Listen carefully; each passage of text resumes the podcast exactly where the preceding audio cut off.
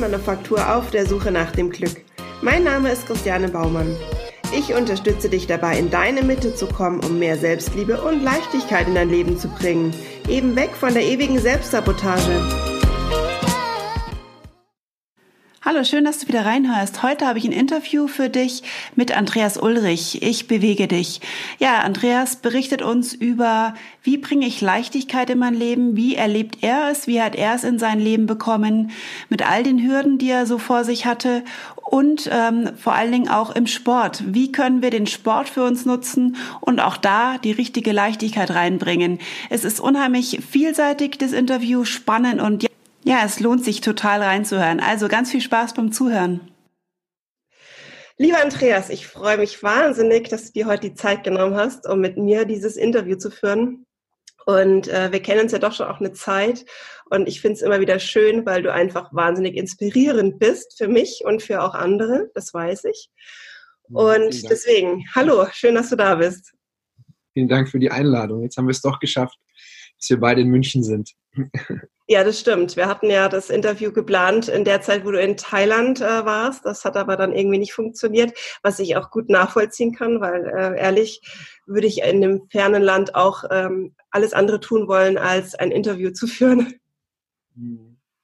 Ja gut, wenn ich viel unterwegs bin, macht mir das eigentlich nichts aus, aber das war echt ein Moment, ein Monat ziemlich abschalten. Ja. Ja, das glaube ich gern. Bräuchte ich auch, glaube ich, mal ganz dringend. Wie gesagt, du bist eine Inspiration für mich. Also wer weiß, äh, wo ich die nächste Zeit äh, anzutreffen bin. Schauen wir mal. Ich genau.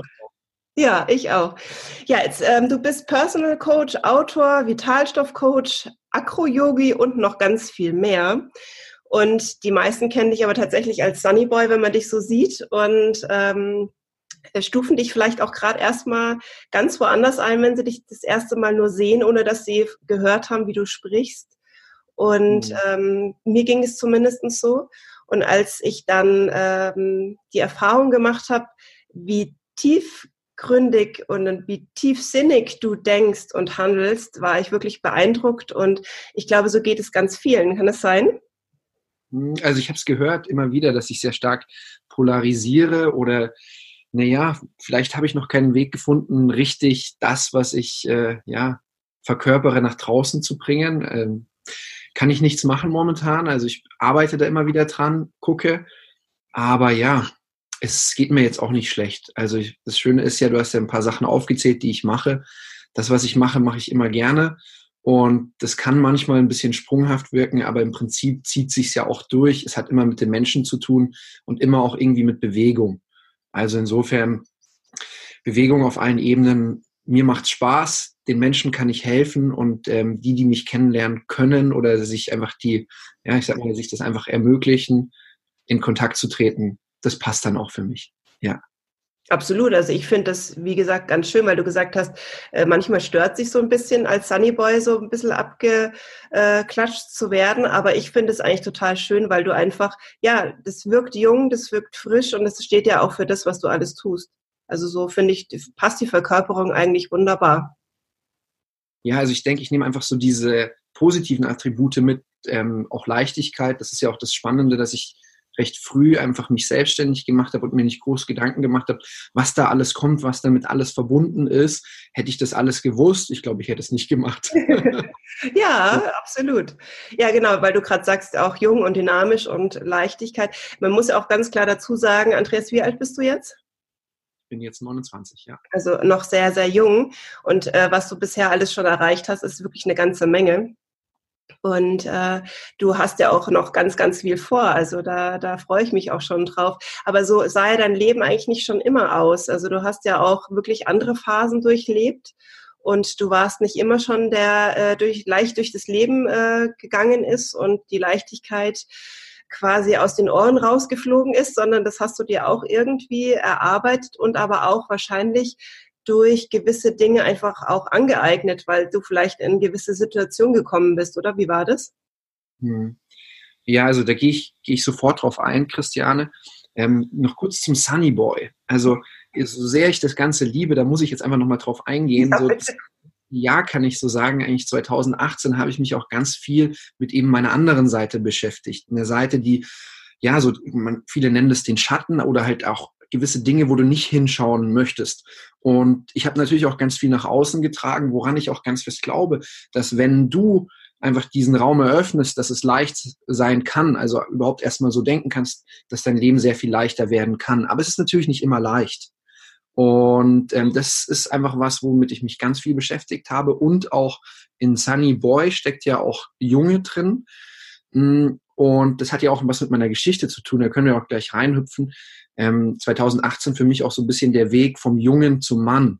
Und da sind so gewisse Abkapselungsprozesse, die sehr, sehr spannend sind und eben auch lernen, Grenzen zu setzen, nicht immer nur fröhlich zu sein und auch wer im Leben ganz klar Ja sagen will, muss aber auch ganz klar Nein sagen. Und deswegen, ich hatte eine Phase, da hatte ich ein richtiges Problem dann mit dem Sunnyboy-Image. Und wenn mir das Leute nachgesagt haben, war ich schon fast wütend, weil ich gemerkt habe, auch irgendwie schränkt mich das ein. Ja, es gibt halt doch eben viele Facetten. Aber heute kann ich sagen, okay, ja, ich nehme das ganze Gute davon, aber weiß, es gibt auch eine andere Seite oder auch eine erwachsenere Seite, auch mit nur 29 Jahren. Was jetzt für mich im Verhältnis so mit den Menschen, mit denen ich zusammenarbeite, ist doch schon teilweise ganz schön alt ist. Jetzt ähm, arbeite ich mit jemandem zusammen, der ist 18 Jahre und ich denke mir, wow, krass, äh, bewundere ich den total und freue mich total, dass ich der Mentor sein kann. Ja. Da siehst du, da siehst du, wie es mir geht. Ja, aber so, ich, auch Alter, Alter ist sowas, spielt eigentlich überhaupt keine Rolle. Ja. Das ist so, es ist tatsächlich, viele sagen, es ist einfach nur eine Zahl und ich finde, mhm. das klingt so ein bisschen komisch, es ist einfach nur eine mhm. Zahl. Aber so Leben, würde mhm. ich sagen. Ja, es ist ein Lebensgefühl auch, finde ich. Also, ja. Mhm.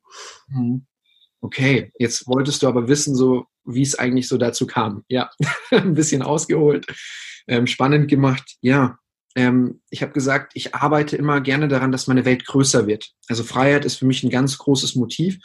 Und es kommt, dieser Drang danach, auch der Wunsch danach, kommt aus einer Zeit, wo ich das überhaupt nicht hatte.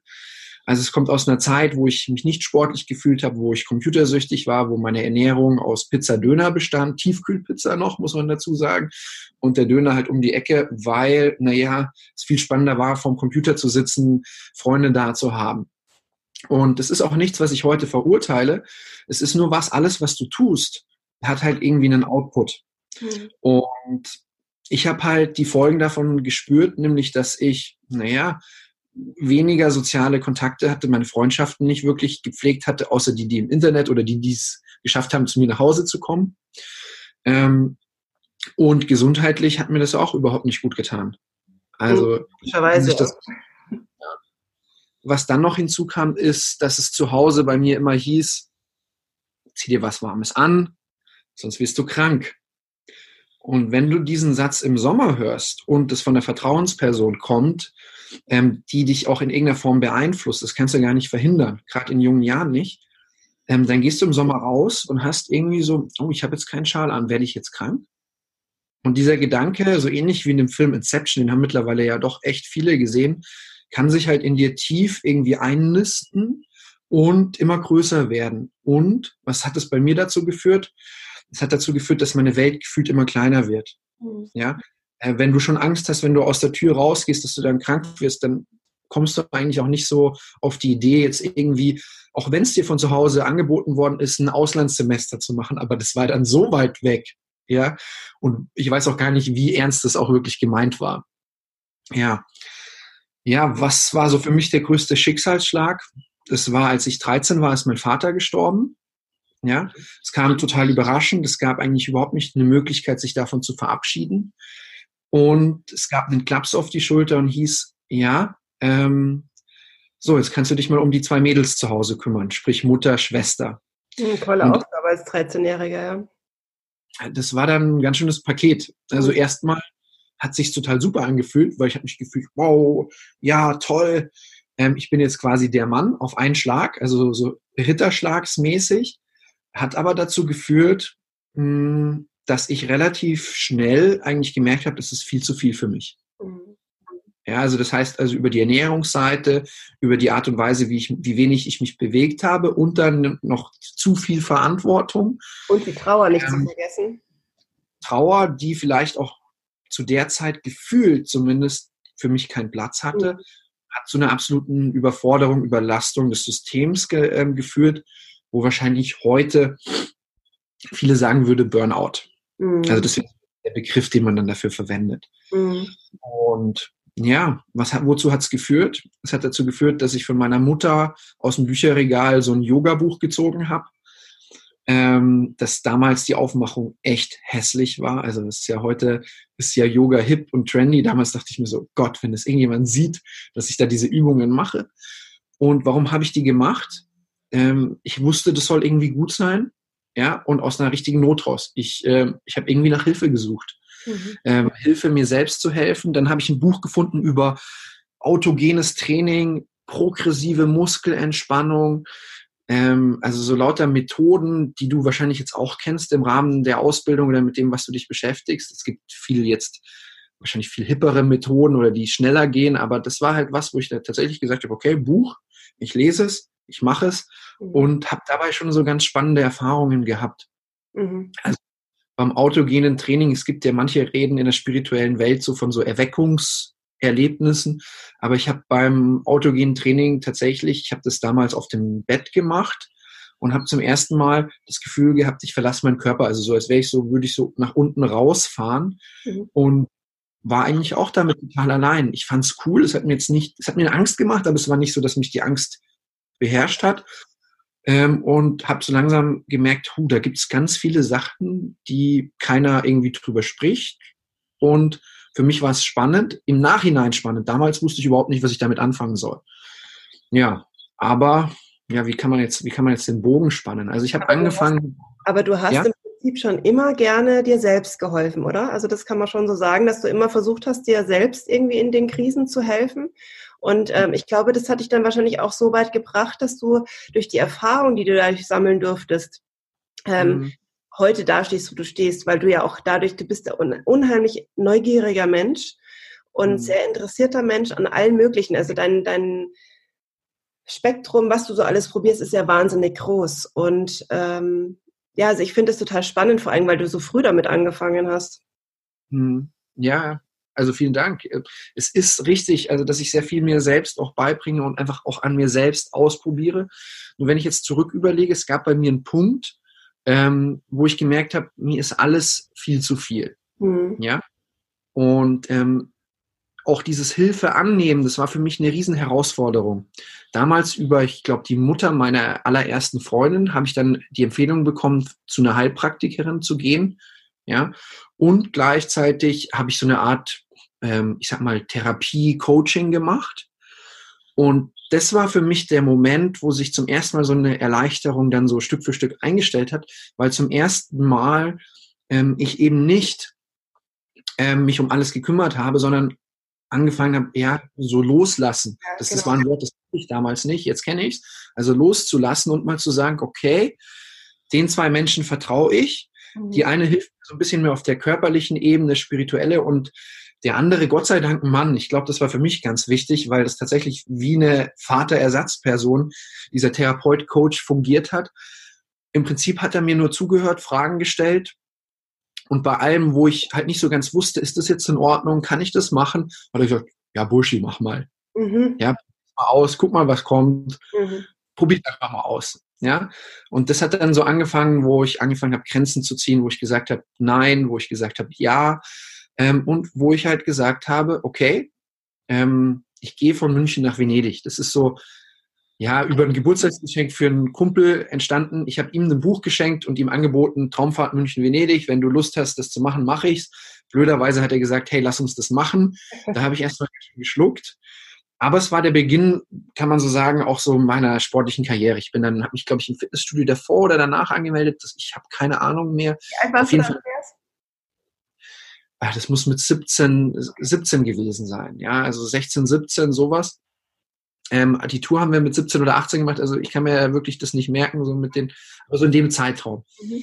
Und dann habe ich mich darauf vorbereitet. Wir haben die erste Vorbereitungstour gemacht, wären dabei fast gestorben, weil noch überall Schnee lag und wir durch eine Schlucht gegangen sind.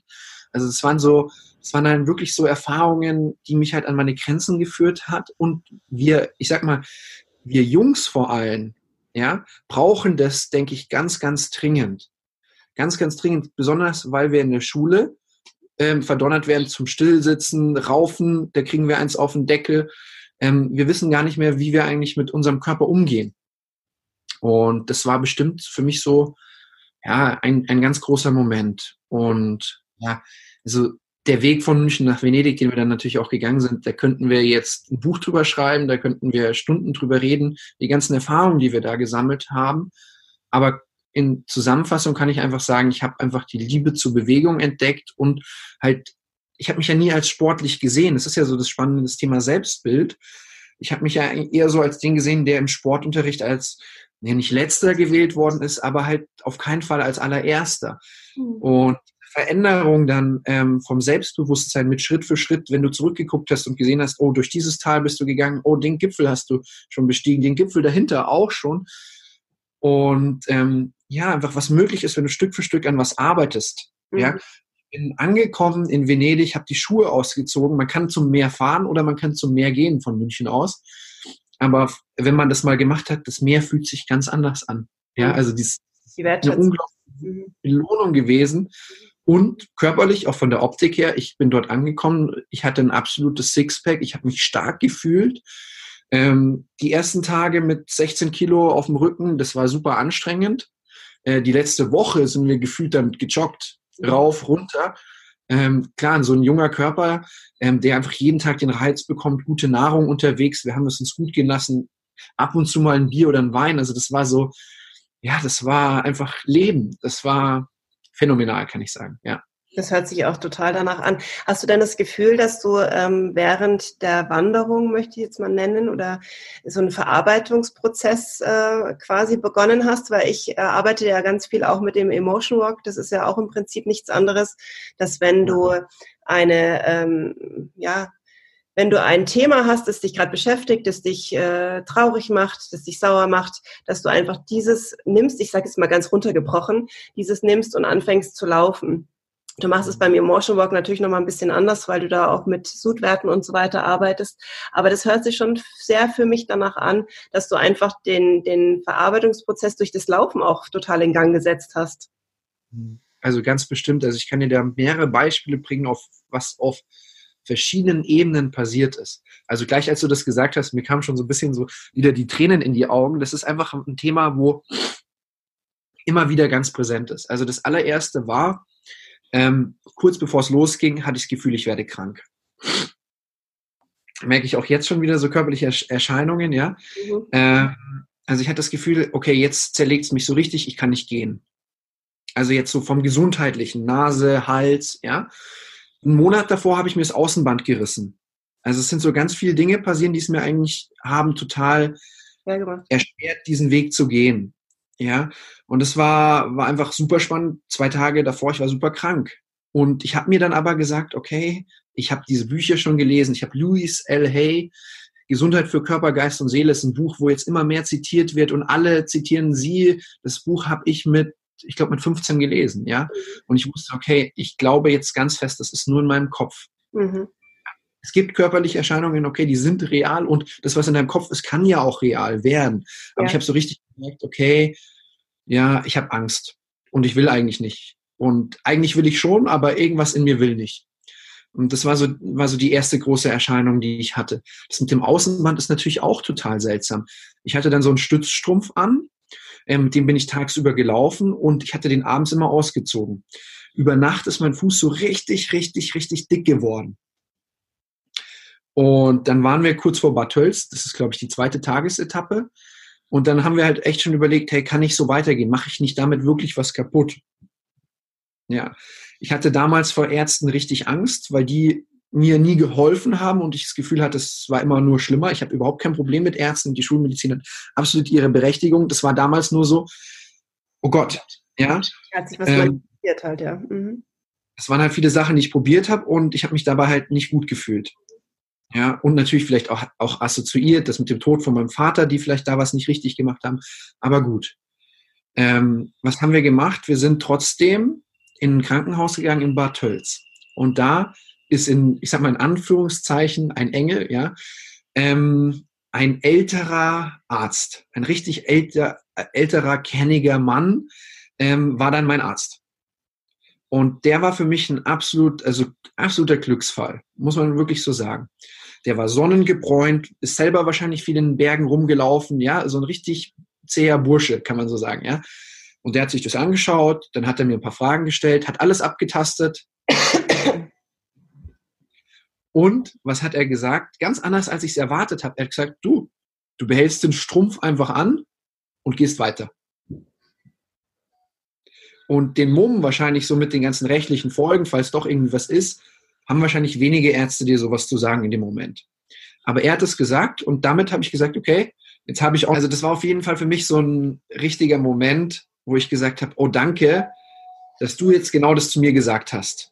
Und dann war für mich kein Fragezeichen mehr da. Ich habe genau das gemacht, was er gesagt hat. Ich habe den Strumpf einfach auch beim Schlafen angelassen und der Fuß ist nicht mehr angeschwollen zwei Wochen später oder halt so nach der Hälfte der Tour, eineinhalb Wochen, habe ich mal den Strumpf ausgezogen, alles war gut. Mhm. Also echt irgendwie erstaunlich. Dann gab es nochmal einen Moment auf der Tour, es war auch so ziemlich Mitte der Tour, äh, wo das mit dem Fuß wieder gepasst hat, wo ähm, ich bin ja ge gemeinsam mit einem Freund gegangen, mit dem Tommy, ähm, wo er krank geworden ist, Fieber hatte und ich dann auch. Mhm. Wo wir dann auch gedacht haben, okay, was machen wir jetzt? Und ich kann niemandem empfehlen, das ist ganz, ganz wichtig, mit Fieber Sport zu machen oder dann eine Tour weiterzumachen. Aber ich hatte in dem Moment, zumindest für mich, er hat sowieso für sich entschieden, ich, er geht jetzt einfach weiter. Ähm, das war für mich eine ganz schwierige Entscheidung, weil ich Angst hatte, ich mache wieder was kaputt oder ähm, ich überlaste mich in irgendeiner Form. Aber ich hatte irgendwie das Gefühl, nee, es ist jetzt richtig weiterzugehen. Wir machen das jetzt ein bisschen langsamer. Wir schauen, dass wir uns nicht anstrengen, schlafen mehr. Und das ist dann auch im Prinzip mit der Entscheidung, Stück für Stück relativ schnell verflogen. Also es gab dann noch so einen Tag, haben wir es ein bisschen gemerkt und weg war es. Mhm. Und ja, also es gab auf der Tour viele, viele Momente und was du jetzt gesagt hast, mit Trauer in Gang gesetzt. Es gab eine Kapelle, wo wir waren. Bei der war ich verrückterweise auch vor zwei Jahren wieder, mhm. äh, weil wir in einem Hotel waren, ähm, dort in der Nähe, wo ich dann wieder die Kapelle entdeckt hatte. Mhm. Und in der Kapelle. Bitte? Ganz zufällig? Ja, es war tatsächlich ganz zufällig. ja, es ist mir wieder zugefallen, hat mich vielleicht nochmal daran erinnert. Ähm, auf, also auf der Tour von München nach Venedig sind wir bei einer Kapelle angekommen, wo es mich irgendwie reingezogen hat und da haben ganz viele Menschen halt ihre Erlebnisse niedergeschrieben oder an Verstorbene irgendwas gerichtet. Und was ist mir passiert? Ich habe ähm, also an einen Brief hingegriffen, wo ein Sohn eben den Brief an seinen Vater gewidmet hat. Mhm. Oh, ich kriege Gänsehaut gerade, ja. Mhm. ja. Und in, in, in diesem Brief hieß es, ähm, ja, also in Kurzform, also lieber Vater, ähm, ich gehe jetzt diesen Weg für dich, ähm, weil ich wusste, es war immer dein Traum und du hast es nicht mehr geschafft. Und ähm, das hat äh, in mir unglaublich viel ausgelöst. Also das war vielleicht alles, was so ja unterdrückt gewesen war, ähm, kam so Stück für Stück hoch. Mhm. Ja, ähm, es bewegt mich heute noch, ja. Immer noch heute, ja. Und auch erst, und Montag war auch der Todestag, ja. Also spannend jetzt. Ähm, und ich bin dann raus und dann nur für mich alleine gegangen. Also mhm. das war so was Spannendes auf der Tour. Es gab Zeiten, wo wir zu zweit gegangen sind, ganz viel geredet haben. Es gab Zeiten, wo wir überhaupt nichts miteinander zu tun haben wollten, wo wir so ein bisschen Abstand gehalten hatte. Und das war jetzt nicht so ein Moment, wo wir Abstand halten wollten, aber wo ich einfach nur für mich sein wollte. Ja. Mhm. Und ja, also wenn du so fragst, ja, diese Tour hat für mich einiges bewegt. Und im Endergebnis dann, obwohl ich nicht besonders sportlich war, also da, das war ja, die, es waren quasi die Sommerferien während der Schulzeit, wo andere Party gemacht haben ähm, oder im Schwimmbad lagen, haben wir das gemacht. Mhm. Und das war bei mir im Prinzip so, ja, eigentlich die Weichenstellung, dass ich gesagt habe, hey, ich will noch mehr Sport machen, ich interessiere mich mehr für Ernährung, was kann ich da rausholen? Und dann kam ja das Abi und nach dem Abi wusste ich nicht so genau, was ich machen wollte. Medizin fand ich super spannend, aber da war mein Schnitt zu schlecht. Ähm, und ja, dann habe ich mich im Fitnessstudio beworben, erstmal so einfach Praktikant-Theke gemacht. Und dann habe ich gesagt, also habe ich zu meiner Mutter gesagt, Mama, ich will Sport studieren. Und die fand das total komisch und wusste auch nicht so genau, was man damit anfangen soll, aber hat gesagt, okay, ja, dann mach das mal. Und ja, also so, es kam wirklich eins zum anderen, aber wahrscheinlich, weil ich offen bin. Ja. Ähm, beim Sporttest, den habe ich nicht bestanden. Ähm, wollte ich auch nicht bestehen. Meine Mutter wollte, hey, du, dann fängst du aber gleich an mit Studieren. Und ich so, nee, eigentlich will ich nach Australien. Was heißt Sporttest? Das heißt, du musst vor dem Studium, bevor du aufgenommen bist, einen Test machen, oder? Genau. Also tatsächlich, ähm, normalerweise, wenn du Sportwissenschaft studierst, brauchst du einen Sporteignungstest, also so einen körperlichen Eignungstest. Okay. Ich habe aber in München ähm, Sport studiert. Da haben sie so einen neuen Studiengang rausgebracht, der auch immer noch besteht. Ähm, wissenschaftliche Grundlagen des Sports, wo es nicht darum ankommt, nicht darauf ankommt, wie sportlich du bist, mhm. ähm, sondern ähm, ja, es geht sehr ins Medizinische rein, ins Psychologische, ins Biomechanische. Also wir kriegen so einen Rundumblick von allem, was für mich super gepasst hat, weil ja. ich ja den praktischen hatte. Ähm, aber ähm, auch den Test hatte ich nicht bestanden. Also den anderen hatte ich gar nicht, bin ich gar nicht angetreten. Ähm, aber ähm, ja, also ich hatte da einen Professor erwischt, ähm, den ich jetzt mittlerweile sehr, sehr mag, weil er mich sehr angeregt hat, ähm, wirklich das Gehirn wieder zu benutzen. Aber die Fragen, die mir dort gestellt worden sind, ich so, da war ich echt komplett überfordert, muss ich sagen. Die Fragen waren nämlich, erklären Sie die Wichtigkeit der Sportwissenschaft im Vergleich zu Mathe, Deutsch und Englisch. Okay. Und ich, okay. ähm, wie, wie wichtig ist Sport im Ver äh, in Deutschland, Schweiz, Österreich im Vergleich zu USA? Also es waren, es war so eine Mischung aus ja, Ethik, ähm, Philosophie, ähm, Wissenschaftsethos, also so Themen, womit ich mich wirklich überhaupt nicht beschäftigt hatte. Ja. Ähm, Wo auch? Wo auch. In der Schule lernt man es nicht, da lernt man nur andere Dinge, die man später nie mehr braucht.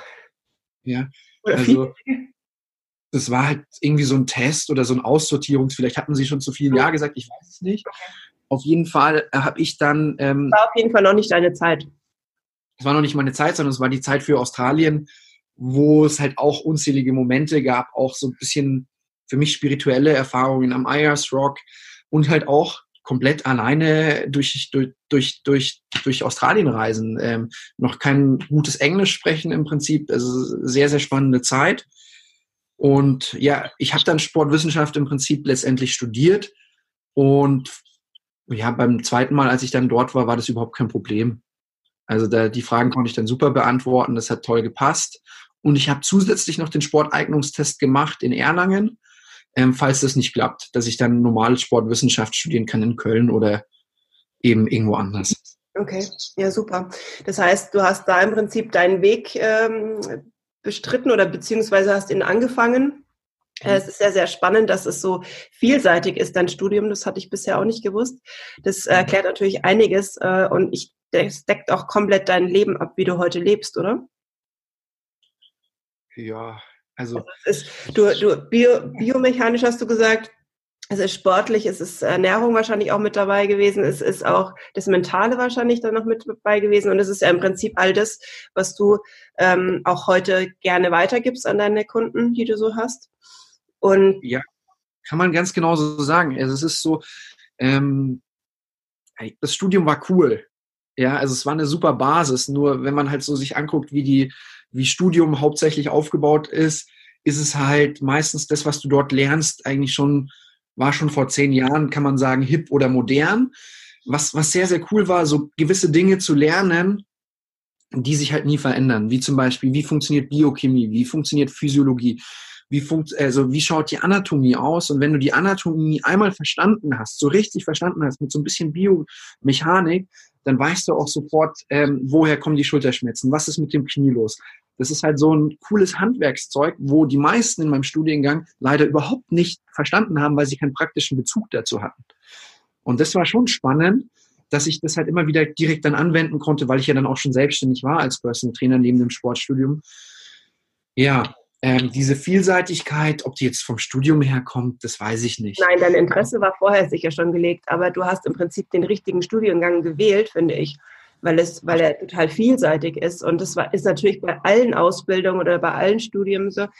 bei allen Studiengängen so, dass es alles immer nur die Basis darstellt. Also das, du kannst ja nie auf, auf dem bleiben, auf dem Niveau bleiben, wo, was du gelernt hast. Da, da wirst du ganz schnell hinten runterfallen. Das ist ja immer so, das Leben ist ein stetiges Lernen.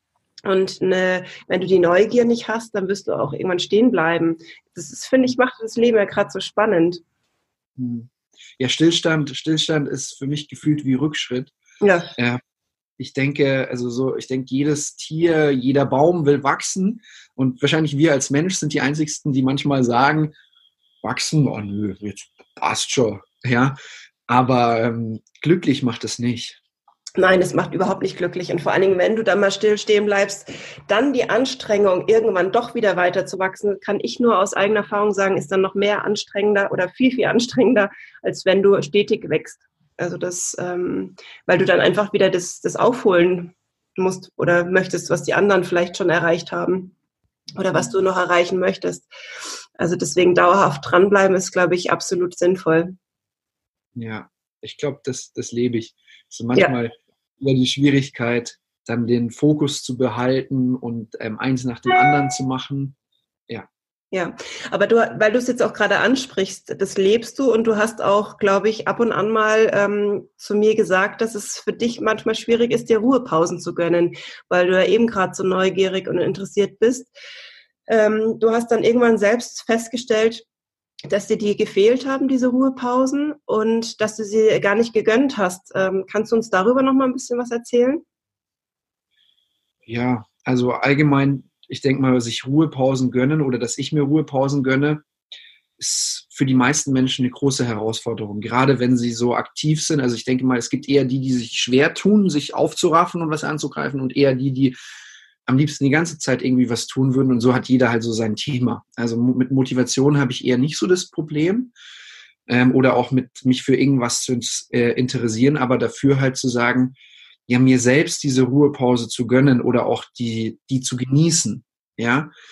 Und ich merke immer mehr, wie wichtig das ist. Und auch ähm, Sinneseindrücke. Also so dieser, dieser Punkt, wo ich das ganz stark gemerkt habe, ist Zeit, äh, in der Zeit 2017, 2018 gewesen, wo ich eigentlich gearbeitet habe, wenn ich hier war. Ich war ganz viel unterwegs in der Welt Hawaii, ähm, New York Marathon, dann USA waren wir in LA, dann Las Vegas, dann dreimal auf Mallorca, glaube ich, war das 2017 und einfach die ganze Zeit unterwegs, was ich eigentlich gesagt habe, ist mein Traum. Mhm. Nur ich habe festgestellt, mh, hm, ja, also das zu können, aber das zu machen, muss ich jetzt nicht unbedingt mehr haben, weil ich es gefühlt habe, okay, das Ganze, was ich erlebe, ich kann es gar nicht mehr so richtig in mir aufnehmen. Mhm. Und das mit den Ruhepausen für einen selbst, ja, man kann, ich, ich kann das übers Training eigentlich am besten erklären. Mhm. Ja, unser Körper, wenn wir trainieren, setzen wir einen Reiz und sagen zum Beispiel, wenn wir was Schweres zum Beispiel heben, Muskel wachse, damit ich beim nächsten Mal, wenn ich wieder in der Situation bin, besser vorbereitet bin. Nur dieser ganze Wachstumsprozess und das ganze, ähm, dass der Körper darauf reagiert, passiert dann, wenn wir eben nicht trainieren, wenn wir Ruhe geben. Spannend. Ja. Glaube ich, wissen die wenigsten oder glauben die wenigsten. Ja, also das ist, das ist zum Beispiel aus dem Training. Mir fällt noch ein Beispiel ein, ähm, wo ich Anatomie gelernt habe. Also wirklich für die Uni. Ähm, da habe ich das total intensiv wahrgenommen. Und zwar, es gab immer, ich habe ganz intensiv gelernt, gelernt, gelernt, gelernt und habe dann gemerkt, okay, jetzt geht irgendwann nichts mehr. Dann habe ich mich bewegt oder ich habe geschlafen. Mhm. Und genau dann, wenn ich das gemacht habe, konnte ich das super gut mir merken und das Gehirn konnte das verarbeiten. Und wir haben so ganz viele Prozesse im Körper, die uns dabei helfen. Zum Beispiel beim Thema Schlaf haben wir den, den Tiefschlaf, der hilft uns, körperliche Regeneration zu betreiben. Dann haben wir den REM-Schlaf, ja, Rapid Eye Movement. Da verarbeiten wir so die ganzen kognitive Prozesse, das, was unser Gehirn macht. Absolut. Und das, ja. die, die, psychischen Herausforderungen des Alltags. Genau. Und je nachdem, wie wir leben, brauchen wir mehr Schlafphase von dem oder das. Ich track das für mich, weil ich da super neugierig bin. Das ist auch wieder sowas, wo ich sage, ah ja, und lerne was drüber. Und ich glaube, das Problem ist, wenn du ganz viele Dinge machst, die dir Spaß machen, dann zu sagen, okay, jetzt ähm, mache ich nichts. Ähm, jetzt höre ich mal eben keinen Podcast. Jetzt schaue ich nicht eben mal noch eine Serie an, auch wenn die mir hilft, mich fortzubilden. Ja, ähm, ja, ich habe es für mich, ich lerne es für mich einfach nur dadurch, dass ich merke, zum einen, es tut mir nicht gut. Also ich merke, dass ich dann immer schlechter mich konzentrieren kann, je mehr ich das mache.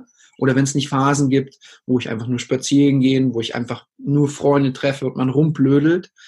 Ähm, also so, ich sag mal, das ist ja, das für mich ist das ja gefühlt Schmerz. Das ist, wenn ich dann nicht mein Gehirn richtig benutzen kann, das tut mir weh, das ist so das andere. Und zum anderen halt einfach, dass, dass es halt auch sich total gut anfühlt, wenn du halt lernst, es dir zu gönnen. Mhm. Ja. Also Mittagsschlaf ist für mich was, was ich super liebe. Äh, mich in die Sonne legen, wenn Sonne da ist. Ja, oder ähm, wenn ich im Fitnessstudio bin, im Wellnessbereich, ein ähm, Buch zu lesen. Klar, Bücher ist bei mir so das Thema, es gibt echt fast keine Fachbücher, die ich lese, weil ich in Romanen irgendwie nicht mehr so, also ich sag mal, es gab eine Zeit ähm, in der Schule, wo ich das geliebt habe, aber mittlerweile halt, ja, nehme ich mir da nicht die Zeit. Also so hat jeder seine eigenen Themen. Das heißt, du meinst, du liest mehr Fachbücher, Fachliteratur als Romane, oder? Hab's ja, eigentlich auch schließlich. Ja, aber es liegt, liegt halt auch daran, einfach weil es mich mehr interessiert. Ja, klar. Mhm. ist es dann eher so, wo ich mir dann manchmal Dinge angucke, die eigentlich überhaupt keinen Sinn ergeben. Ja. Ähm, spannend einfach so, was ich einfach da von mir preisgeben kann und wo sich jeder selber fragen kann, ist, okay, warum ist es so? Und ganz klar hat es natürlich was mit der eigenen Geschichte zu tun. Es geht äh, über die Performance habe ich Anerkennung bekommen und ähm, Zeiten, wo quasi es, wo ich für mich gesagt habe, auch in der Kindheit, ah, ähm, ich habe jetzt Party gemacht, ich möchte jetzt ausschlafen. Das gab es halt nicht. Wenn du dann geweckt worden bist früh morgens, ähm, und hieß, ja, wenn du jetzt feiern kannst, warum warst du nicht beim Bäcker? Ja. Und, und solche Sachen, ja, dann bist du natürlich konditioniert, getriggert, getriggert, auch in deinem weiteren Leben so zu handeln. Aber das Schöne ist, ich werde mir dessen immer mehr bewusst und ähm, kann so dann einfach das Stück für Stück verändern. Mhm. Aber wie schaut denn konkret so dein Tag aus? Du machst ja trotzdem unglaublich viel Sport. Ich meine, es ist ja auch dein Job. Äh, mhm. Zum einen.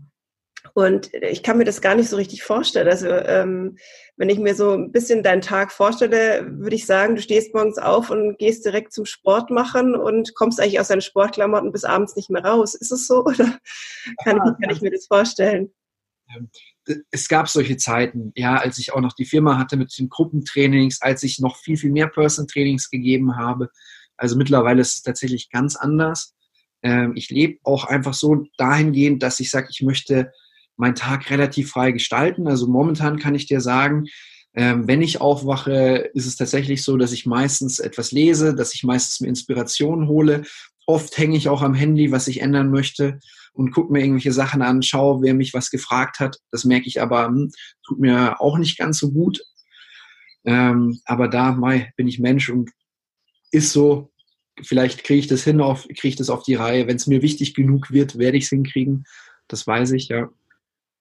Aber was jetzt Training angeht, ist es so, momentan trainiere ich sechsmal die Woche. Ein Tag ähm, ist Sprinten. Ähm, das mache ich jetzt am Sonntag zum Beispiel mit einem Kumpel, kennst du auch schon, ja. Zehn Sekunden so schnell laufen, wie es geht, 90 Sekunden Pause. Ich habe es geliebt, Andreas. Ich habe es geliebt, als du geriezt hast. ja. ja, also das ist sowas, da, da fällt es einem jedem schwer, sich darauf aufzuraffen. Aber es ist viel natürlicher. Langes Laufen ist eigentlich gar nicht so für uns Menschen, haben wir nie gemacht früher. Wir haben halt früher mal kurz gejagt oder sind wo davon gelaufen. Und deswegen ist es halt auch was, wo ich sage, das tut einfach mir selber am besten und würde ich auch jedem empfehlen. Ja, die anderen ähm, fünf Tage, wo ich trainiere, sind halt Krafttraining. Das ist das, was mir gerade Spaß macht. Es gab Zeiten, da wollte ich nur mit meinem eigenen Körpergewicht trainieren. Jetzt freue ich mich total darauf, mit hohen Gewichten zu trainieren. Und so verändert sich natürlich der Körper dementsprechend auch. Ja, aber das mache ich momentan, wenn du mich fragst, nicht jeden Morgen. Es gab mal eine Zeit lang, da habe ich jeden Tag um 6 Uhr morgen, nee, um 6 Uhr hatte ich immer eine Telefonkonferenz mit den Menschen, mit denen ich arbeite und um 6.30 Uhr war ich dann im Gym. Und dann hat für mich danach so der andere Tag quasi begonnen. War eine coole Zeit, könnte ich mir gerade überhaupt nicht vorstellen. Also ich trainiere gerade dann, wenn es halt ähm, zeitlich reinpasst, aber es soll halt zeitlich reinpassen. Ähm, was ich jetzt für mich ähm, etabliert habe, ist, es gibt für mich einen Tag, wo ich wirklich Marketing mache. Das ist der Dienstag. Da habe ich mir auch eine Assistentin ähm, geholt, mit der es mir total Spaß macht, zusammenzuarbeiten. Dann sitze ich nicht alleine da. Ähm, sie gibt mir Aufgaben, ich gebe ihr Aufgaben und das funktioniert dann so super als Team. Und momentan, wenn ich es hinkriege, ähm, gebe ich nur am Mittwoch Trainings und Coachings. Also ähm, Person-Training und momentan kommen auch relativ viele Coachings über Empfehlungen. Dafür mache ich ja gar nicht so viel Werbung, wo jemand eben ein Thema hat, wo er sagt zum Beispiel, hm, da komme ich jetzt nicht weiter. Ähm, ich habe gehört, du bist gut darin, irgendwie den Hebel zu finden oder das Thema mir so ein bisschen bewusster zu machen. Und macht, macht sehr viel Spaß. Vor allem halt auch ähm, lustigerweise jetzt zwei ähm, Coachings. Einer, der in Mexiko war und eine, die aus Mexiko kam. Also verrückt. Unabhängig ja. voneinander. Unabhängig voneinander. Ja, lustig, ja.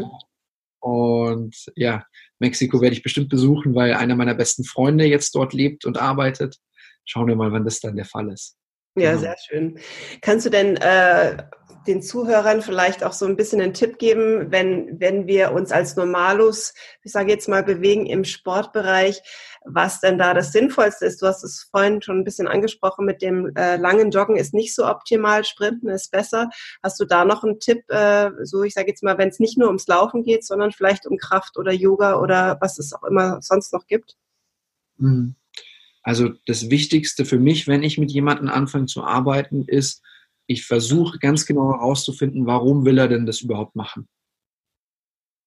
Und ähm, fit fühlen, das reicht mir da nicht aus, sondern ich will wissen, ganz genau, ähm, also das muss gar nicht sein, ich möchte mehr Muskeln, weniger Fett, ich möchte nackt gut aussehen, das will so gut wie jeder, das, sind, das hängt immer irgendwie mit dabei. Dann ist oft, dass jemand äh, oft Rückenschmerzen hat, Verspannungen, das sind solche Sachen aber ich stelle eigentlich meistens so lange Fragen und das kann jeder, der das auch hört, für sich selber machen, ähm, bis ich das Glitzern in den Augen sehe. Man kann das auch hören, wird meistens dann relativ ruhig, aber das Glitzern in den Augen, das sind meistens so Geschichten, wo jemand eigentlich gar nicht mehr dran glaubt, dass es möglich ist. Ich sag mal, ein 50-jähriger Mann, der Unternehmer ist, ähm, der jetzt sagt, ähm, mir tut's Knie weh, ähm, es wäre total cool, wenn sich das ein bisschen besser anfühlt. Ähm, ich habe da irgendwie so ein bisschen eine Instabilität, eine Angst. Aber wenn ich mal wieder Skifahren könnte, ja, aber das geht sowieso nicht, merkst, sagt er dann schon so, ja. Und dann sage ich so, ja, aber was wäre dann, wenn? Mhm. Oh, mit meinen Freunden wieder Skifahren können, Frau mit dabei, die ist, die ist fit, die, die spürt es nicht.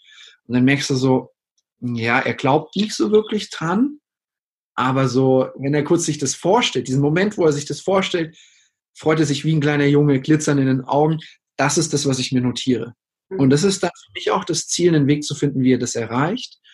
Und das Spannende, das ist oft gar nicht so schwer.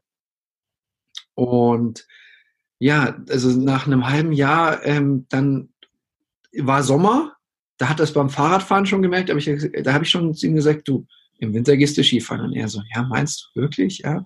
Und ich so, aber hallo. Und das ist jetzt so die Lieblingsbeschäftigung und das hat er erreicht, ja. Nur dann, wenn man, wenn du für dich selber, also der, der das jetzt hört, zum Beispiel so ein Ziel dann auch hat, wichtig ist, finde das nächste Ziel, wo dich emotional so reizt. Also es, da geht es nicht um getrieben sein, sondern so spielerisch zu überlegen, wo könnte denn meine Reise hingehen? Weil so bleibt doch die Motivation da, weil den Zustand zu erhalten, das ist oft, wo ich halt bei vielen merke, so ein kleiner Fehler, zu sagen, oh ja, Ziel erreicht, ähm, ich wiege 20 Kilo weniger, aber es gibt kein nächstes Ziel, ähm, dann tun sich die Menschen oft sehr, sehr schwer, das zu halten. Besser ist es, einfach ein bisschen weiter daran zu arbeiten, zum nächsten hinzuarbeiten. Mhm. Und für einen Menschen, jetzt sind wir gerade im mentalen Bereich, ich gebe gleich auch so bei trainingsinhaltliche Sachen, aber ähm, wenn jemand mit Disziplin und Arbeit und Hartnäckigkeit sich quasi einen neuen, vitaleren Körper erarbeitet, aber das Bild, was er von sich selber hat, sagen wir einfach mal fett faul. Ja, wenn der das, dieses Bild von sich selber hat, ähm, dann wird es für ihn unglaublich hart und anstrengend, das Neue, was er sich erarbeitet hat, beizubehalten. Das heißt, dieses Selbstbild zu verändern, bevor du vielleicht schon dein Ziel zu erreicht hast, macht total Sinn. Mhm. Ja, total. Also, das, das sehe ich ja bei mir in meiner Arbeit auch. Das, Selbstbild ist ganz entscheidend, ja. Mhm. wer, wer leichter werden will, muss sich leichter fühlen. Ja. Und leicht, mit mehr Leichtigkeit durchs Leben gehen. Mhm. Aber so Trainingsinhaltliches, wenn jetzt jemand einfach, sagen wir jetzt mal, tatsächlich einfach fitter sein will, er findet für sich selber heraus sein Warum. Ähm, für mich das Sinnvollste wäre Krafttraining, tatsächlich so mit dem eigenen Körpergewicht, Kniebeugen, Ausfallschritte, ähm, wenn es vom Gewicht her geht und der Kraft langsam zu den Klimmzügen annähern, vielleicht erstmal hochsteigen und sich dann nur ganz langsam runterlassen. Ähm, sonst könnte man sich so einen Schlingentrainer kaufen. TRX ist so diese Marke. Es gibt auch günstigere auf Amazon, die den Zweck erfüllen. Ähm, weil ein, also man kann mit dem Körpergewicht Yoga finde ich toll. Ich finde auch Klettern, sagen viele, das ist so, ist toll. Aber es ist nie komplett ganzheitlich. Eine Übung, die wir nicht nur mit dem eigenen Körpergewicht ähm, sinnvoll machen können oder eine Muskelgruppe, die wir nicht sinnvoll trainieren können, ist die, wenn wir uns an etwas ranziehen, ja, oder etwas an uns ranziehen. Da brauchen wir in irgendeiner Form eine Unterstützung.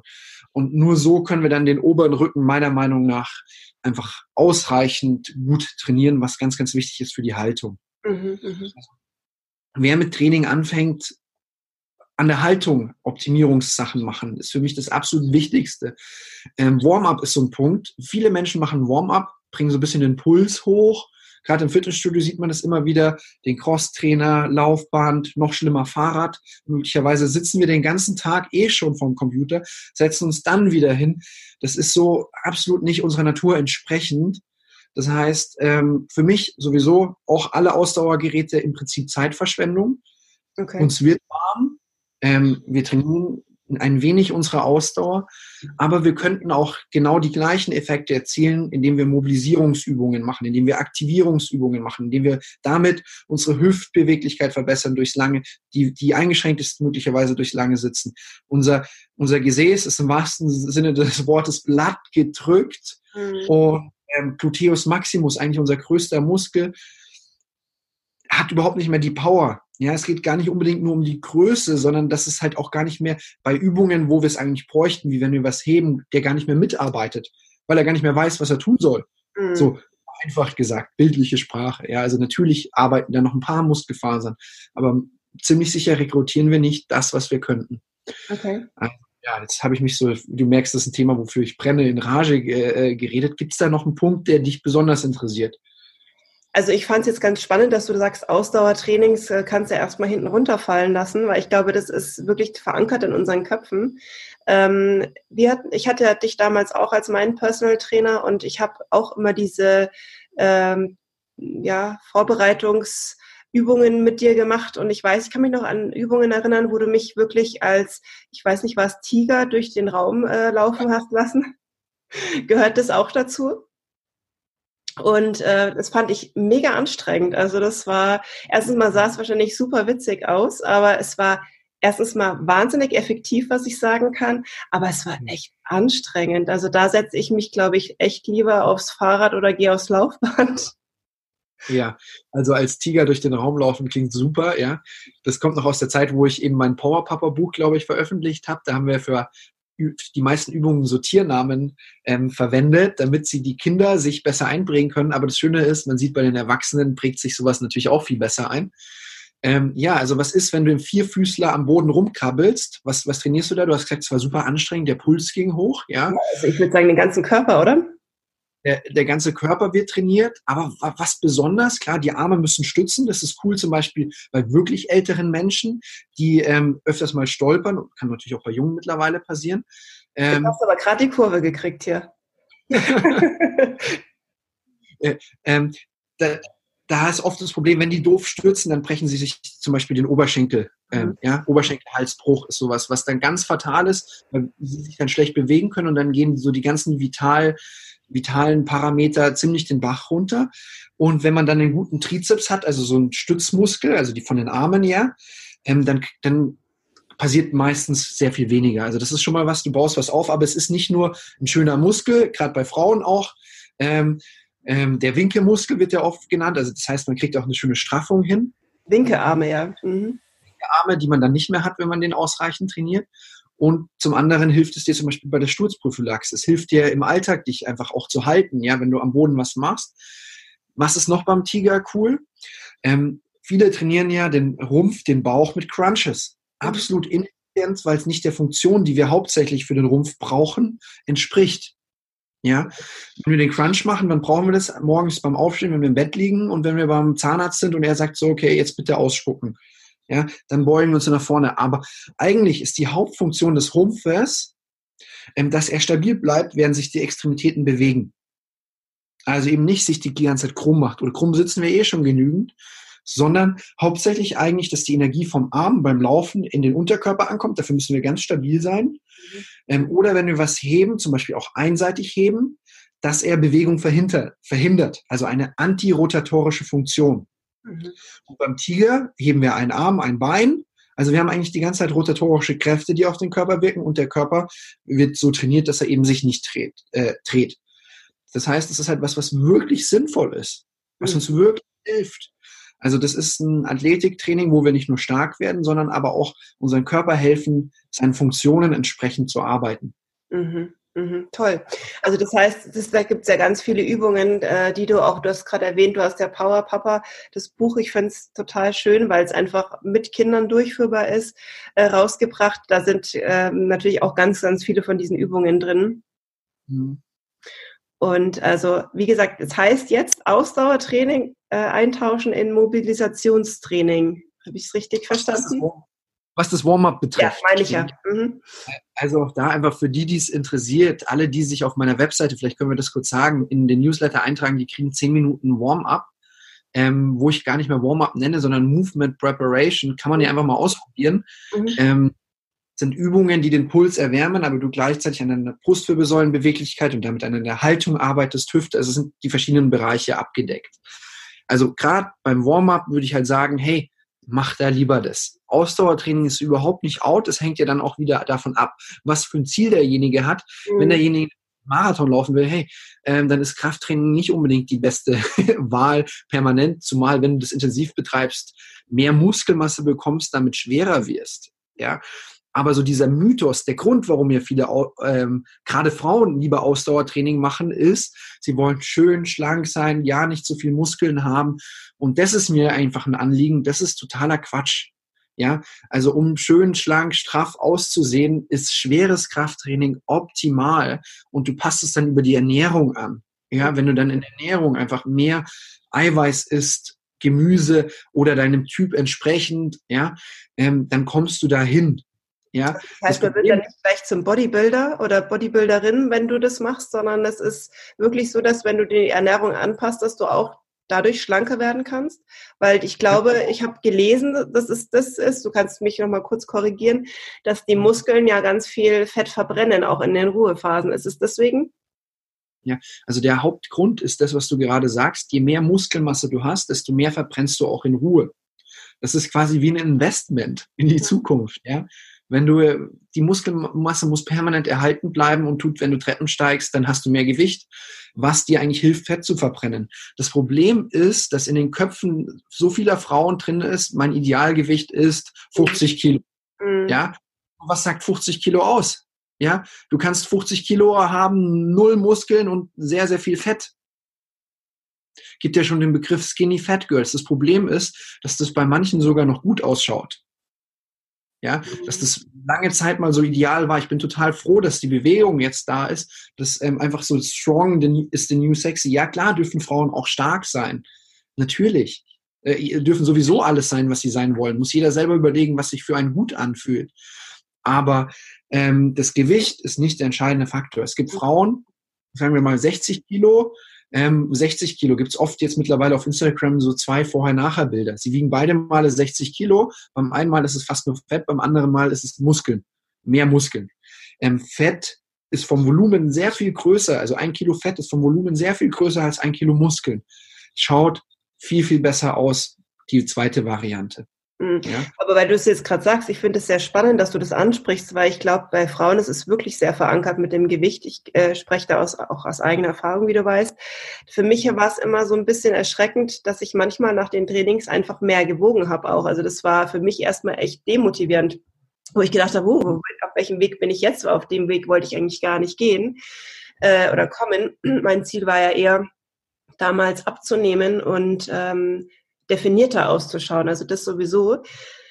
Aber dass dann die Waage mehr anzeigt, also ich muss ganz ehrlich sagen, das war damals echt nicht schön. Das war überhaupt nicht schön, du weißt es auch noch. Und ich glaube, so geht es ganz vielen. Und ich war wirklich teilweise richtig traurig, sauer und deprimiert. Hm. Und das Schöne ist, jetzt hast du ja den Weg eingeschlagen, also schon länger beschäftigst dich damit halt einfach Selbstannahme, Selbstliebe. Und genau das ist ja der Punkt. Ähm, also einmal rational gesehen mit dem Gewicht, das macht einfach überhaupt keinen Sinn. Da ist jetzt irgendeine Verknüpfung da, die kann man auflösen. Und zum anderen ist es ja, finde ich, sowieso die Kunst, dass du lernst, dich selber zu lieben, dich selber anzunehmen zu jedem Moment. Viele denken, wenn sie ein Sixpack haben, Männer so wie Frauen mittlerweile, dann ist die Welt gut. Dann mhm. ist alles, dann habe ich keine Probleme mehr, weil das ist mir so wichtig.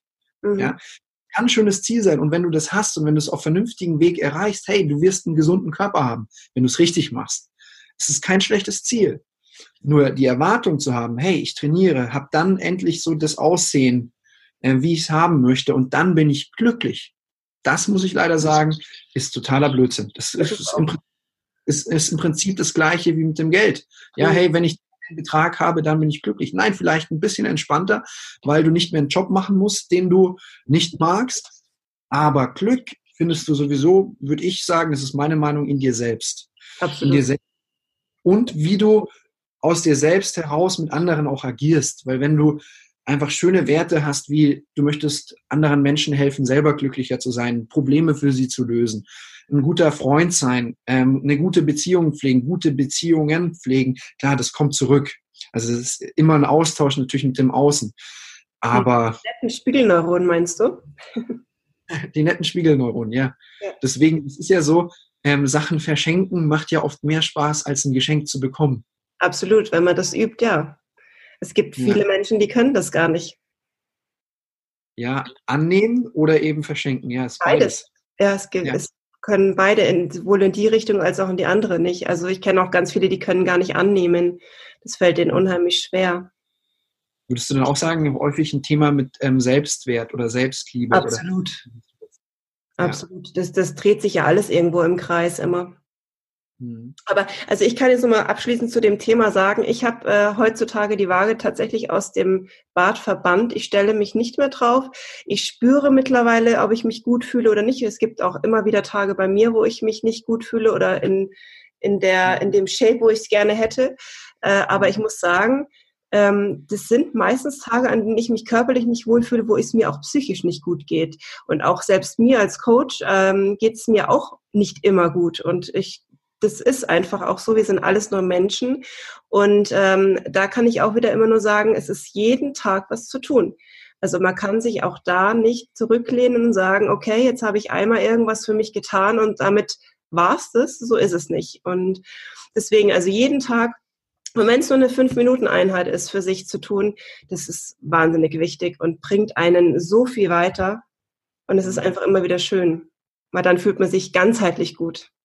Mhm. Und die Kunst, nichts zu tun, ist ja auch in irgendeiner Form etwas zu tun. Ja. Ja, genau, ja klar. Die Frage ist nur, mit was tust du nichts? Weil für viele ist ja nichts tun auch einfach nur ein Fernsehen zu klotzen. Also ich muss ganz ehrlich sagen, für mich war es früher unvorstellbar, nicht Fernsehen zu schauen. Wir hatten uns darüber auch äh, lange Zeit früher unterhalten.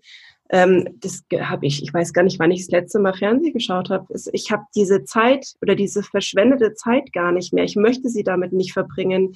Ich habe jetzt wirklich ganz, ganz viel äh, auch Fachliteratur. Ich bin ja auch so ein Junkie davon. Äh, ich lese unheimlich viel. Ich bilde mich sehr gerne weiter. Ich bin genauso wie du auch wahnsinnig neugierig. Und das füllt mich. Das füllt mich mit, mit ähm, ja, Wertschätzung und, und ja einfach mit gutem Input und nicht das, was da im Fernsehen alltäglich gezeigt wird. Das interessiert mich gar nicht mehr. Mhm. Deswegen ist auch das Nichtstun Nichtstun. Also dann wirklich was Sinnvolles Nichts zu tun. Und wenn es nur einfach mal da liegen ist und den Gedanken nachzuhören und nachzuschauen. Also das, so ich sag mal, gar nichts tun, ähm, das ist was, was ich letzten Sommer immer mal wieder gemacht habe und es ist mir super schwer gefallen, aber es ist das, was mir eigentlich am absolut besten get getan hat. Also es hat mir richtig gut getan.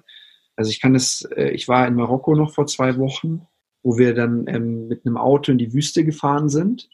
Da hatten wir tatsächlich einen Fahrer Und ich habe nicht, wie ich sonst gemacht habe, meine Kopfhörer mitgenommen, dass ich noch irgendeinen Podcast ähm, gehört habe, sondern naja, wir waren sehr lange im Auto, weil es war eine lange Strecke hin und zurück. Und auf der Fahrt habe ich mich entweder unterhalten, der Musik zugehört oder einfach nur in die Ferne geguckt. Mhm. Und ich habe so intensiv in die Ferne geschaut, dass mir eigentlich die Augen, ja, ne, also mir haben die Augen richtig wehgetan. ist eigentlich verrückt, dass wir gar nicht mehr lernen, wirklich in die Ferne zu schauen durch das ganze Smartphone direkt vor uns, äh, die Art und Weise, wie wir leben, wie wir arbeiten. Also das ist was, was mich zum einen traurig macht, aber auch total befeuert, diese Erkenntnis gehabt zu haben. Mhm. Ja. ja, das ist wertvoll, dass du das sagst, weil das ist wirklich was. Wir versuchen uns immer irgendwie mit irgendwas abzulenken oder zu meinen, wir müssen jede Sekunde oder jede Minute mit irgendwas Zeit verbringen.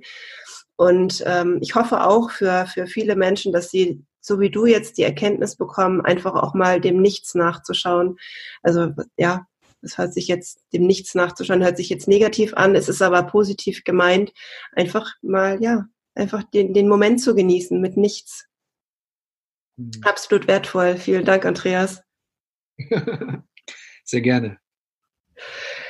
Ähm, noch eine ganz entscheidende Frage für mich. Was bedeutet Selbstliebe für dich? Was verkörpert Selbstliebe für dich? Also wenn du mich so fragst, was Selbstliebe für mich bedeutet, ist es, es ist eine gewisse Stille. Mhm. Es ist, dass ich eigentlich mir überhaupt keine Gedanken mache über mich, sondern im Prinzip einfach bin. Mhm. Ja, dass ich das sage, was ich denke, dass ich das fühle, was ich fühle, dass ich mich selbst wahrnehme und die Kunst immer wieder zwischen dem Ziele setzen, dass, dass es so, so spielerisch geschieht, ah ja, das wäre schön, okay, dann mache ich das so und so, aber ähm, ja, dass ich in dem Moment, wo ich zum Beispiel auch ein Ziel verfolge, mich jetzt nicht schlecht fühle, weil ich da noch nicht bin, und ähm, etwas, was ganz viele auch machen, ist das Vergleichen. Viele sagen ja, hey, Vergleichen ist ganz schlecht. Und Vergleichen, ähm, ja, aber wenn man dann zum Beispiel auch wieder sagt, vergleich dich nicht, das erzeugt ja auch wieder Stress. Also ähm, warum nicht einfach vergleichen, aber halt irgendwie anders, einfach nur schauen, beobachten, gucken, ah ja, so, aber ohne irgendwie dem eine Wertung zu geben. Absolut richtig, ja. Also ich denke auch, was du jetzt ansprichst, sind Vorbilder, oder? Also ich finde, Vorbilder zu haben ist absolut ein Anreiz, sollte aber nicht zum Stress ausarten. Ja, also Vorbilder finde ich, also ich gucke immer wieder nach Vorbildern und die habe ich auch immer wieder. Ja, und ich kenne natürlich auch ganz viele Momente, wo ich sage, oh, Mensch, der ist schon viel weiter und es kommt immer wieder vor, ja, und ah Mann, jetzt macht er das besser oder hey, der kriegt viel mehr Aufmerksamkeit, obwohl der gar keinen so tollen Inhalt bringt. Es ist unfair. Klar gibt's das. Nur ähm, da bin ich noch weit weg davon, dass ich diese Momente nicht mehr habe. Aber das Schöne ist, mir fallen sie auf. Mhm. Und wenn sie mir auffallen, kann ich tief durchatmen und vielleicht ist es dann schon weg. Oder wie auch immer. Also ich kann mich dem halt annehmen. Mhm. Ja. Mhm. Das stimmt. Das ist auch was ganz Entscheidendes, was du da sagst. Absolut, ja. Andreas, um äh, jetzt mal kurz zum Ende zu kommen, wir haben jetzt doch schon ganz viel lang oder ja ganz oft über, ähm, über Selbstliebe gesprochen, über den Sport gesprochen, der ja auch viel mit Selbstliebe zu tun hat, seinen Körper anzunehmen, die, sich Ruhephasen zu geben. Ähm, jetzt möchte ich dich aber noch mal ganz konkret fragen, ähm, wie gehst du mit Stress und mit Misserfolgen um? Ja, wie gehe ich mit Stress und Misserfolgen um? die gibt es eigentlich so oft, dass ich mir diese Frage gar nicht, äh, gar nicht stelle. Also Stress gucke ich halt, dass ich innehalte, dass ich mir Zeit für mich nehme, dass ich durchatme, spreche, wenn wenn es halt mir echt ein bisschen viel ist, mit guten Freunden. Ähm, ich bin eigentlich auch immer irgendwie ähm, mit anderen Coaches im Austausch oder bin gerade äh, in einem Coaching, also mich coacht gerade jemand, bin bei einem Physiotherapeuten, der mit mir arbeitet. Also ich hole mir dann einfach die Hilfe auch von außen, wenn es dann wirklich zu viel ist. Jetzt hast du gesagt, Stress und Misserfolg, ja. Ja, Misserfolg. Puh. Kannst du es überhaupt noch als Misserfolge abstempeln? Also es gibt ja wirklich Menschen, die sagen, nee, Misserfolg, so sehe ich das gar nicht. Ja, deswegen tue ich mir so schwer, das zu beantworten. Also das Wort gibt es, glaube ich, gar nicht mehr so. Also ich, ja. Nee, passt. Nee, das existiert eigentlich nicht in meinem Wortschatz. nee, ist halt, ja super. Ja, also das ist wie rausradiert, deswegen stehe ich da so auf der, auf der Leitung. Ähm, ja, wahrscheinlich ist das das. Mhm. Das Misserfolg lernen heißt und das halt einfach das zum Leben dazugehört. Ähm, Jim Rohn hat mal gesagt, ja, ich kann dir genau sagen, wie die nächsten drei Jahre werden. Mhm. Das hat er, glaube ich, vor so einem Kongress gesagt, vor Unternehmern. Und dann haben alle gesagt, ja, ja, verrate uns, was passiert mit der Wirtschaft, was passiert damit? Und er holt so langsam aus und er sagt, hm, Chancen und Schwierigkeiten. ja. Chancen und Schwierigkeiten, genau so sieht's aus. Ja, waren wahrscheinlich die Manager oder wie auch immer so ein bisschen enttäuscht. Aber ja, so ist es. Also das heißt, es wird immer gewisse Dinge geben, die werden dir schwerfallen, dann hast du einen Flow und ja, natürlich sind die schönen Zeiten viel schöner. Aber ich glaube, jeder, der schon. Auch dazu. Bitte? Die anderen, die anderen gehören eben auch dazu. Und meistens sind es die Erfahrungen, die nicht so schön sind, die uns halt auch viel, viel weiterbringen. Das stimmt. Leider erst sehen wir das im Nachhinein so. ja. Ja, das stimmt, aber da liegt halt auch die Kunst darin, das einfach auch zu erkennen und daran nicht kaputt zu gehen, sondern daran zu wachsen. Mhm. Andreas, was bringt dir denn deine positive Energie in dein Leben? Kannst du das so festmachen oder sind es einfach mehrere Dinge und dann die es bei dir so schön machen? Die positive Energie. Das ist jetzt auch, da fragst du mich jetzt was, weil das ja auch schon so wie installiert ist bei mir. Ähm, das ist einfach was, naja, du kannst dich ja entscheiden. Willst du das Ganze eben eher positiver sehen oder eher negativer? Das ist ja im Prinzip eine Entscheidung. Das ist eine Art und Weise, wie du leben magst. Ich habe halt für mich festgestellt, dass sich das besser anfühlt, dass ich damit leichter durchs Leben gehe, dass ich damit erfolgreicher bin. Und deswegen stellt sich da nicht so die Frage. Ähm, die Kunst ist für mich eher einfach auch beiden Platz zu geben. Also halt ähm, eben nicht immer nur nach dem Positiven zu streben, keine Konflikte einzugehen. Das ist was, was langfristig das, quält, das wird dann immer größer und das rächt sich ganz, ganz böse. Ähm, also eher so meine Herausforderung oder wenn ich Menschen erlebe, die immer nur an dem Positiven festhalten wollen, das ist dann Festhalten, da kann sich überhaupt nichts mehr entfalten und du bist dann eigentlich nur noch in dem Negativen. Also das ist so diese Polarität, trotzdem zu leben, auch wenn du einfach insgesamt die Aufmerksamkeit beim Kreieren, beim Machen auf das Positive lenkst. Aber es ist beides immer da. Also das ist so, wo ich sage, das ist, glaube ich, eher dann so die Herausforderung. Woher ich die nehme, das war ja deine Ursprungsfrage. Naja, ich habe ich es immer wieder erlebt, wie es ist, wenn ich halt negativ drauf bin oder wenn ich halt nur das Negative sehe und diese Momente gibt's auch und das sind keine Momente, wo tolle Sachen entstehen, ja, oder wo ich schöpferisch tätig bin.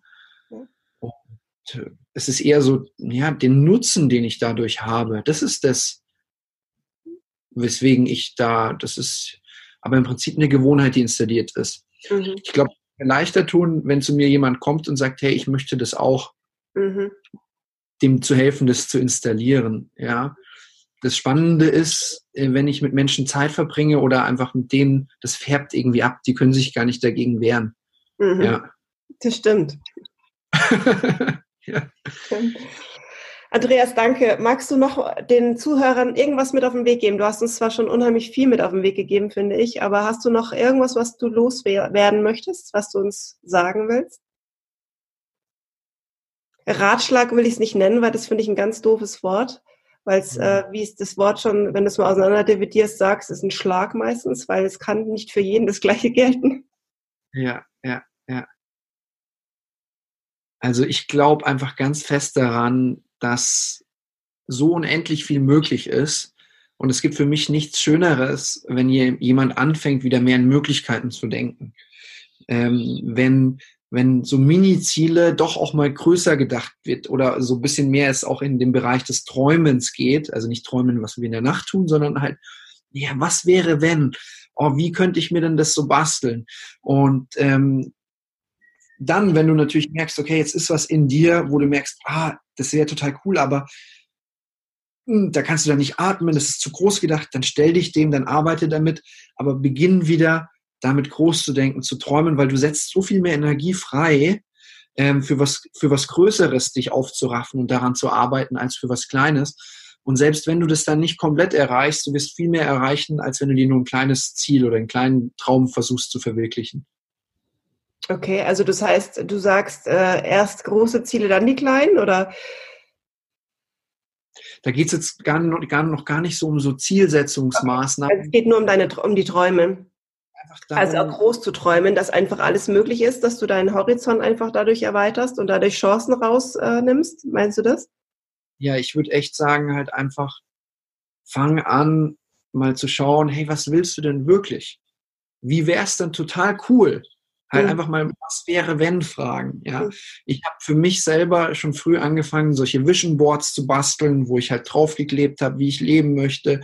Lustigerweise habe ich mal stellvertretend ähm, für eben meine Traumfrau auch mal meine jetzige Freundin draufgeklebt, die es dann auch geworden ist. Ja, also das sind solche Sachen, wo ich sage, hä, wie mhm. funktioniert das? Und klar, man muss auch was dafür tun, aber halt einfach mal so überlegen, okay, was willst du denn eigentlich? Mhm. Mhm. Und das ist eigentlich auch der schönste Moment, wenn ich, wenn einfach diese Fähigkeit wieder, wieder wach, also die hat ja jeder in sich wieder, du es dir erlaubst zu träumen. Mhm. Das ist eigentlich das. Und das ist eigentlich was, was ich jedem wünschen kann. Mhm. Sehr schön, absolut. Finde ich auch, weil Träume sind absolut wertvoll und einfach auch mal so ein bisschen ja, in dem zu träumen, was vielleicht äh, gerade noch total un, ähm, erreichbar scheint, aber vielleicht dann doch erreichbar wird, weil einfach die Motivation dadurch gesteigert wird. Wenn du es dir visuell auch noch vorstellst oder wie du auch sagst, mit dem Vision Board machen. Ich habe gerade letztens ähm, was gehört, was ich für mich ganz schön finde, ist, dass man ein Vision Board jetzt gar nicht mehr so klassisch äh, auf diese Zettel kleben oder auf diese Leinwand oder wie auch immer, gibt es ja verschiedenste Möglichkeiten, sondern es tatsächlich als äh, Video sich zu machen. In iMovie beispielsweise und sich das wirklich aufs Handy tut und es immer wieder anschaut, finde ich ganz toll mit Musik hinterladen. Ähm, finde ich eine ganz prima Idee, weil du da einfach ja diese, diese Emotionen vielleicht einfach noch mal ein bisschen besser reinbringen kannst. Also also ich würde da einfach alles machen, worauf du Lust hast, so kreativ wie möglich äh, je mehr Zeit du damit verbringst, je mehr du vielleicht mit den Händen auch machst, also basteln ist ja auch was, was spannend sein kann. Das mit dem Film, das kenne ich von Dr. Joey Dispenza, der ja auch ganz viel so Bewusstseinsarbeit macht. Da hat ein Freund von mir eben das Seminar bei ihm besucht und hat dann so einen Film danach gehabt. Also, aber im Prinzip, es geht darum, finde ich, einfach anzufangen. Anzufangen, träumen, machen und dann findest du sowieso das, was zu dir passt. Ja, bastelst deinen Wunschbaum, das habe ich auch mal auf irgendeinem Seminar gemacht. Und das Erstaunliche ist es, ähm, wir unterschätzen halt oft, was über einen längeren Zeitraum möglich ist. Und es ist so viel möglich. Mhm. Ja. Und ja, wir überschätzen halt total oft, was in dem kurzen Zeitraum möglich ist. Das ist das Problem. Mhm. Ja. Und diese Langfristigkeit, ja, Anfang also, machen. Anfang machen ist ein absolut schönes Schlusswort, finde ich würde ich auch sagen. Ja.